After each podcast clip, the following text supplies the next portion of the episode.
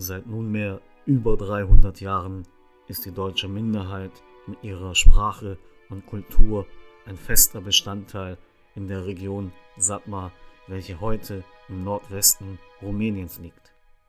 Das Satmarland war und ist immer noch die Heimat der Satmarer Schwaben. Dieser Podcast befasst sich wöchentlich mit der Geschichte, Kultur, aber auch zeitaktuellen Themen der deutschen Minderheit aus der Region. Mein Name ist Arthur Glaser und ich darf Sie ganz herzlich zu diesem neuen Kulturpodcast begrüßen.